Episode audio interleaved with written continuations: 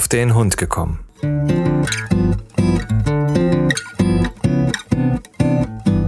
Ein Podcast, auch über Hunde.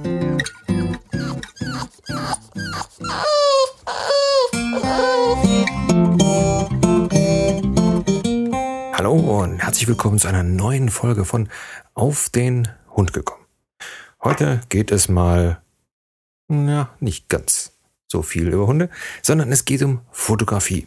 Ja, die meisten von euch, die ja ein Haustier haben, werden natürlich feststellen, dass man wahnsinnig viele Aufnahmen von den lieben äh, Kleinen hat. Ähm, das ist einfach so. Aber manchmal stellt man einfach fest, Mensch, das könnte aber auch besser sein.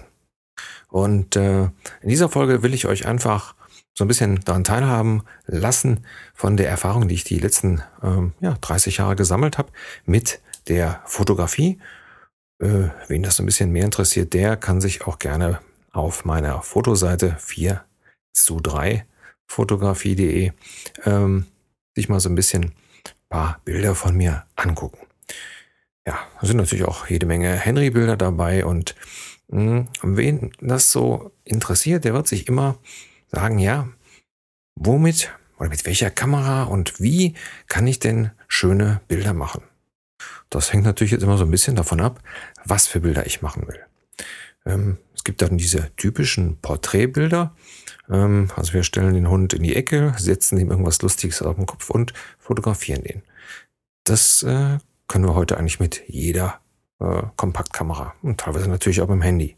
So, wenn ich aber jetzt so ein bisschen was anders machen will, dann äh, muss ich mich da auch schon ein bisschen mehr mit beschäftigen. Also das heißt, wenn ich zum Beispiel hingehen will und den ähm, Hintergrund so ein bisschen verschwimmen lassen will, so dass der äh, das Objekt, in dem Fall sage ich mal der Hund oder das Kind oder was auch immer, so ein bisschen in den Vordergrund tritt, dann muss ich mich natürlich schon so ein bisschen auskennen.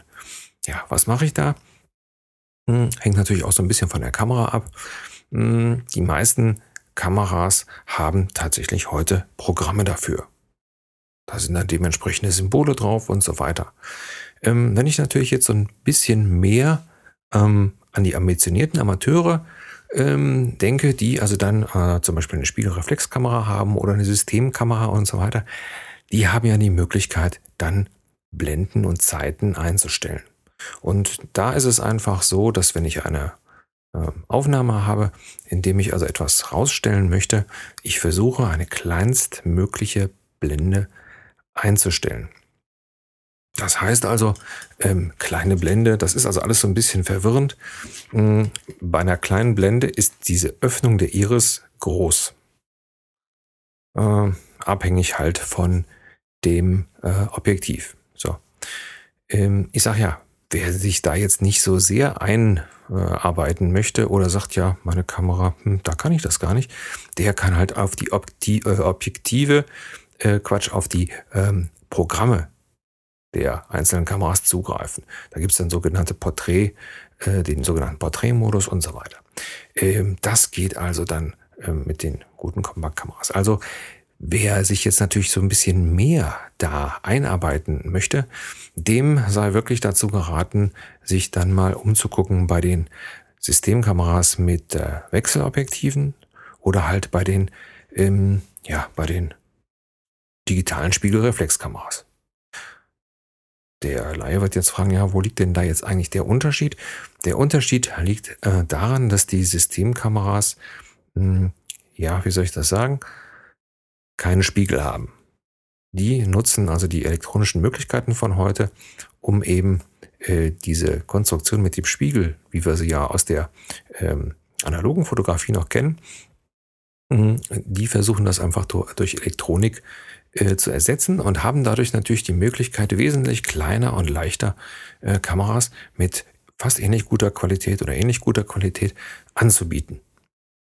Ähm, ich habe Gott sei Dank zurzeit die Möglichkeit, mit beiden Systemen zu arbeiten und ähm, äh, habe die letzten vier Jahre mit einer Systemkamera von äh, Panasonic gearbeitet, äh, die also auch ein schönes großes ähm, Programm an Objektiven hat, wo man also ganz viele Sachen mitmachen kann. Wie gesagt, Vorteil ist klein.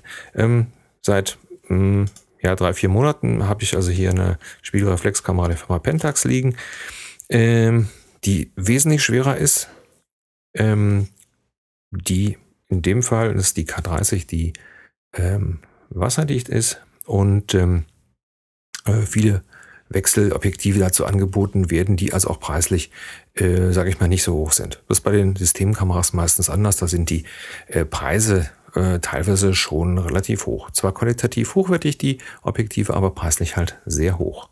So. Aber wie gesagt, wenn ich jetzt so ein normales Porträt machen möchte, dann äh, reicht das auch, wenn ich halt äh, eine gute Kompaktkamera habe. Ich denke da zum Beispiel an den äh, an die Kameras äh, von Canon, die äh, G-Serie. Ich habe mal eine G vor 100 Jahren mal eine G5 gehabt. Die habe ich ganz, ganz lange gehabt, weil man da wunderbare Fotos mitmachen kann. Also man muss nicht unbedingt dann ähm, ganz teure Kameras haben, also auch äh, die guten Kompaktkameras zum Beispiel. Ich will jetzt nicht Schleichwerbung machen, aber von Panasonic und so weiter. Da äh, kann man eine ganze Menge mitmachen. Ähm, ich sage ja so ein bisschen, das Individualisieren das bleibt bei diesen Kameras so ein bisschen auf der Strecke, weil einfach mit den vorgefertigten äh, Presets gearbeitet wird. Das heißt, ich kann es also nicht wirklich bestimmen, sondern ich kann eben Porträtmodus machen ähm, und so weiter. Hat den großen, großen Vorteil, ich brauche mich nicht viel zu, damit zu beschäftigen, ich brauche nicht viel einzustellen. Ich stelle auf den Modus, den Rest macht die Kamera für mich und fertig. Ähm, wo solche Kameras dann äh, meistens an ihre Grenzen stoßen, ähm, ist da, wo wenig Licht vorhanden ist und wo dann zum Beispiel äh, das Objekt, was fotografiert werden soll, äh, sich schnell bewegt. Da ist es also dann äh, häufig so, nicht immer, aber häufig so, dass diese Kameras dann an ihre Grenzen stoßen. Gerade jetzt bei äh, Aufnahmen mit Hunden äh, haben wir da schon ganz äh, schöne Probleme, wenn man ähm, ja, das versucht mit einer normalen Kamera zu machen. Warum? Weil einfach äh, so ein Hund sich sehr, sehr schnell bewegt und ich ja die äh, Bewegung einfrieren muss. Das heißt, die Verschlusszeit muss also extrem kurz sein. Also das heißt zum Beispiel 500 oder besser noch Tausendstel, damit ich wirklich die, äh, ja, das einfrieren kann. Das heißt also die fliegenden Ohren, die äh, labbernden Lefzen und so weiter. So, und ähm, da stoße ich natürlich dann ähm, mit normalen Kameras an meine Grenze. Da brauche ich dann schon eine, entweder eine Spiegelreflexkamera oder eine äh, Systemkamera mit einem relativ lichtstarken Objektiv. Das heißt also, ähm, die Menge an Licht, die da durchkommt, äh, ist äh, sehr viel, so dass ich ähm, sehr schnell auch diese kurzen Zeiten haben kann. Das heißt also, ähm, Kameras, die zum Beispiel ähm, eine Lichtstärke von 1,4 haben, also die Objektive eine 1,4 haben zum Beispiel, da sind wir dann immer ganz gut mit dabei.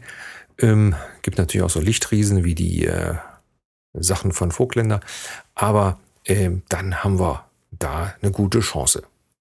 So, das heißt also, ich habe also jetzt eine Kamera, habe also jetzt äh, gutes Standardobjektiv mit einer schönen Lichtstärke und äh, was mache ich denn jetzt? So, ähm, auch hier wieder der Tipp, wenn ich mich jetzt nicht ganz so viel beschäftigen muss oder wenn es eben wirklich äh, eine spontane Situation äh, ist, dann wirklich schauen und die äh, Systemprogramme benutzen. Also einfach dann die Presets, äh, zum Beispiel hier bei der Pentax ist es so, die hat tatsächlich ein, ein Hundeprogramm witzigerweise.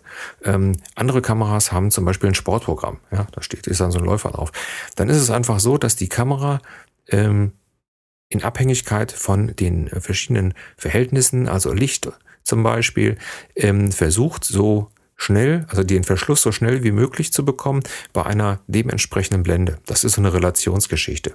Ja, das heißt also, die versucht dann alles das, was wir eventuell von Hand machen könnten, versucht die also dann alles zu machen. Ähm, ganz ehrlich, ich empfehle das schon aus dem einfachen Grunde, weil ähm, sie meistens die Möglichkeiten einfach besser ausschöpft, als man es selber macht.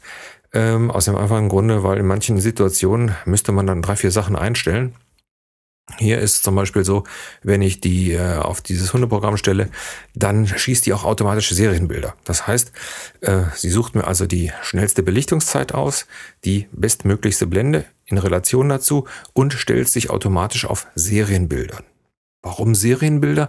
Aus dem einfachen Grunde, ihr werdet äh, feststellen, mh, so bewegliche Hunde, also an einem vorbeilaufende Hunde oder noch schlimmer auf einen zulaufende Hunde, das ist nämlich für die Kamera dann dementsprechend schwer.